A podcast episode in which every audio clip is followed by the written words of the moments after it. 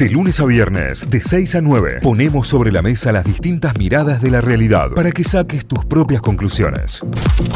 También saben con qué se encuentran ¿Con qué? en eh, nuestro canal de Spotify o Notify Diario. ¿Qué? Hashtag numeral el almacén de datos generales Vamos. que abre sus Qué puertas a partir de este momento y viene seguramente con una gran historia. Así que presten atención, chicos. ¿eh? Así sea lo último que a lo que le presten atención en esta mañana, por más que tengan clase después. Claro. o por más que lo que sea, prestenle atención a esto, háganme el favor, gracias. Tanta energía para prestar atención a esto que después no prestás atención a nada el resto del día. totalmente. Vamos a traer hoy una historia muy emotiva dentro de la ciencia, eh, más precisamente de la geología y de la ciencia planetaria, porque vamos a hablar de la Atención. NASA, de cráteres, de planetas y de un hombre y de la luna, y de un hombre que se llamaba Eugene Shoemaker, como zapatero, ¿no? Pero Mira, Shoemaker. Eugene Shoemaker. Claro, como eh, creador de zapatos, pero en realidad nadie le decía así, sino que le decían Eugene, que nació en Los Ángeles en el año 1928, que fue muy bocho de, de chico, de hecho terminó la secundaria antes y empezó la facultad a los 16 años, y al- en 1948 ya era geólogo, siempre así desde chico interesado en la geología, en las rocas y demás, Em, empezó a salir con la hermana de un compañero que se llamaba Caroline Spellman, que era licenciada en historia y política, pero que después hizo cursos de geología y como que terminaron laburando juntos. Más adelante en la historia se, se encuentran, se terminan casando en el año 1951. Todo esto modo de intro de la historia de Eugene Shoemaker. Em, un año antes, en 1950, había sido contratado por el gobierno de Estados Unidos para buscar yacimientos de uranio en distintos Ajá. estados, así, eh, onda minas, buscando uranio.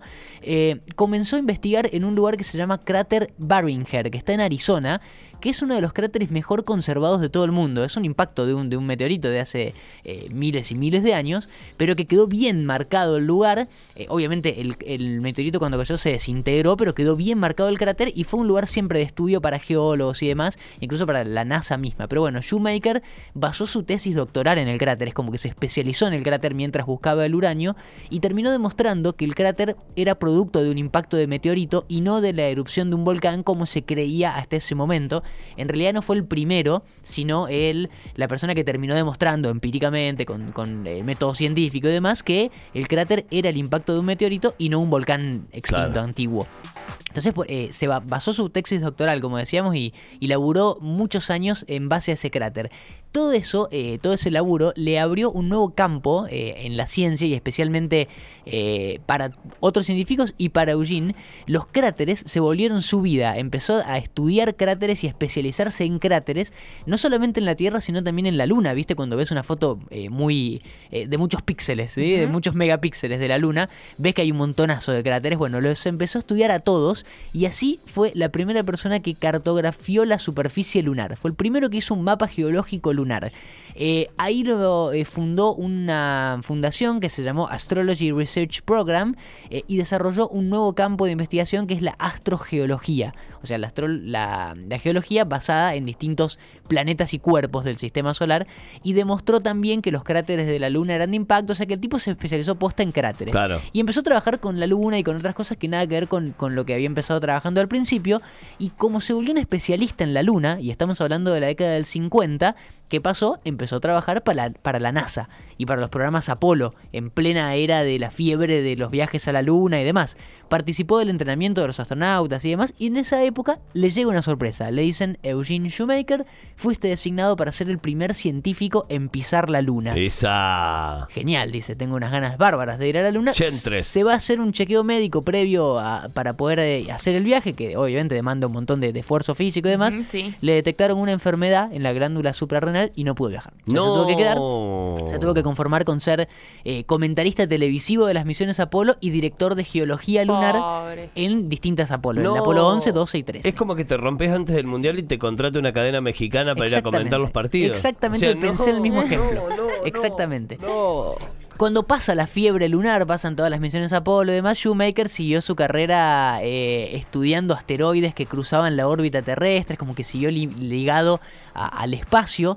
Era un tocado el tipo, todo lo que hacía le salía bien. Descubrió un, un, eh, cometa en particular que lo bautizaron Shoemaker Levy, porque lo había hecho con un colega que se llamaba, que tenía apellido Levy, y fue el primer asteroide observado eh, en chocar contra un planeta que no sea la Tierra, contra Júpiter en el 94. O sea, el tipo un tocado posta, le salía todo bien. Em, e, en un momento viaja a Australia a, seguir haciendo distintos estudios de cráteres y de, cometas y demás, y tiene un accidente automovilístico y se muere en Australia. No. En 18 de julio de 1977. Pobre, esta, esa no le salió tan bien, pobre. Eh, tuvo un accidente, chocó, falleció a los 69 años, eh, estaba viajando con la esposa. ¿Se acuerdan que les dije que la esposa era licenciada en Historia y Política? Pero había hecho cursos de geología, se empezó a interesar y también eh, laburó toda su vida en el campo de la geología y la rompió. Eh, al nivel de, su esposo. Dos genios. Dos genios, los dos. Em, ahí llegaron los reconocimientos para Eugene Shoemaker. Se le dio su nombre a un cráter de la Luna y otro en Marte, a un asteroide, a una sonda espacial. Bueno, todos los reconocimientos después del fallecimiento, ¿no? Su esposa sobrevivió al accidente.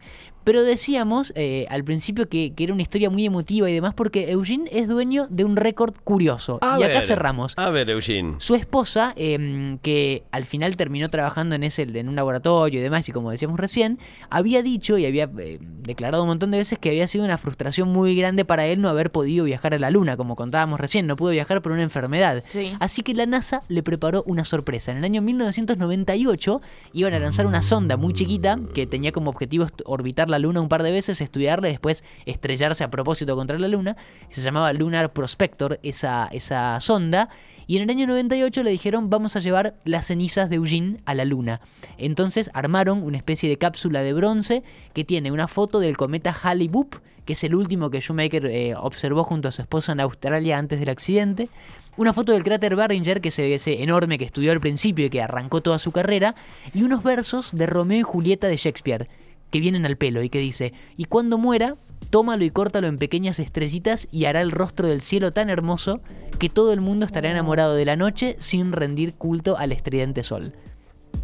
Hermoso. Y justo pega bien. No, y además, claro, completito, porque lo llevaron igual que, que, que hecho, ¿no? Pues lo llevaron muerto. Hubiesen llegado con un problema renal antes que muerto. No pudo, onda por protocolo, así no pudo viajar por ese problema. Pero bueno, eh, hasta hoy, porque a lo mejor en el futuro esto puede cambiar, es la única persona cuyos restos no descansan en la, tierra, sino que descansan en la Luna, en esta cápsula de bronce, la historia de Eugene Shoemaker, el hombre que no pudo viajar vivo, bueno, terminó este, siendo el único que está allí enterrado en la Luna. No te lo puedo creer, el único hombre no enterrado en la Tierra, claramente, por eso eh, sería enterrado, en este caso sería enlunado. Enlunado, claro. Está, claro. está enlunado eh, el señor Eugene eh, Shoemaker, Dijo empíricamente y me conquistó, es el hashtag que utiliza el presidente del club de fans de Santi Miranda en el día de hoy. Almacén de datos generales, tremendo, ¿eh? Para arrancar la semana con todo. Lo vas a encontrar en nuestro Spotify. Ahí búscalo como Notify Diario, hashtag numeral almacén de datos generales y tenés todos, ¿eh? Notify, las distintas miradas de la actualidad para que saques tus propias conclusiones. De 6 a 9, Notify, plataforma de noticias.